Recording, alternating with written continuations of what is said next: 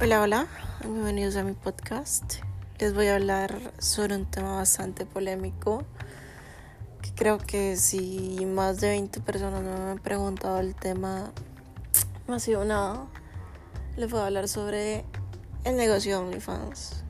Bueno, primeramente, eh, he investigado bastante y tengo bastantes amistades reclutando esto, así que básicamente les voy a dar un previo de todo.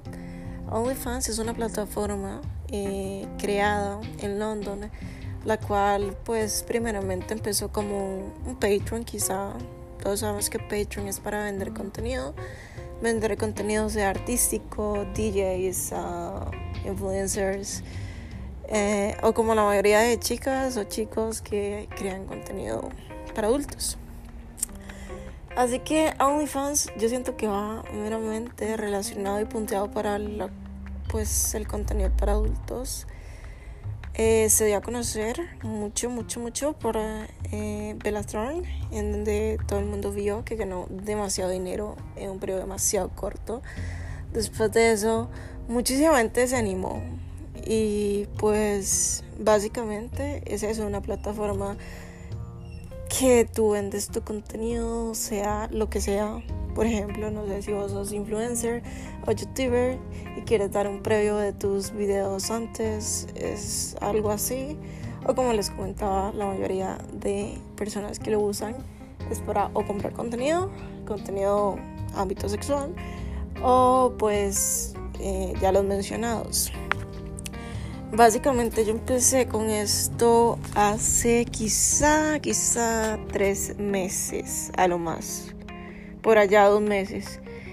Y pues por consecuente fue bastante extraño, pues no sé, a mí, a mí me gusta. Las personas que me, conocen saben que yo soy un poquito, soy un poquito exhibicionista. Y, y, la verdad a mí no me interesa lo que opine la gente de mí.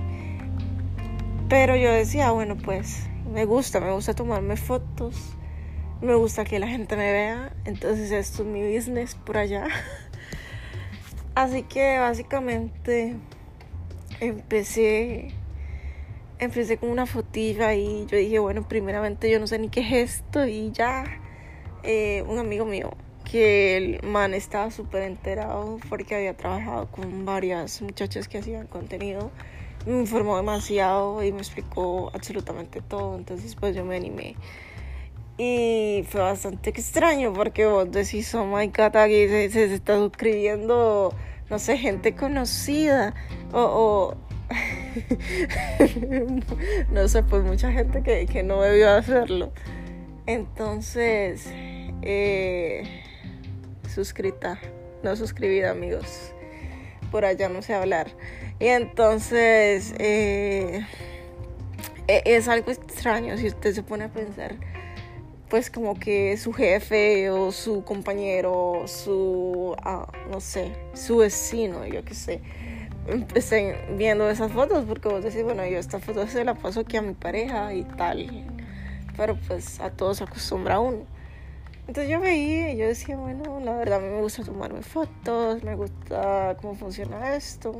Y tras de eso un plus que vos le estás agregando pues ahí un pago yo considero que, que, es algo vacilón, no sé, para las personas. Ay, uno, uno, uno tiene muchas cosas rarillas y uno se guarda muchas cosas y se pone muy limitado, pero no sabe lo que es y no sabe lo, lo que realmente le gusta. Y si a vos te gusta, pues que la gente te vea, que la gente te escuche, que la gente, no sé, se identifique con vos. Yo siento que, que, tal vez sea una forma, una de tantas formas de las que hay, para poder hacer ese clic con, con las personas. Entonces básicamente es una plataforma, like Patreon, something like that. Pero yo, yo, yo, yo, no sé, yo, para mí, para mí, sinceramente yo siento que OnlyFans es meramente para contenido de adultos. Porque usted ve la mayoría y son de adultos. O sea, Patreon, usted puede ver pues más eh, artistas y tal. Así que por eso fue que me lo abrí. Me parece bastante vacilón, me gusta y hasta donde aguante por allá dicen. Pero sí, sí, sí, sí les animo, ¿por qué no? Vida solo hay una, ¿no?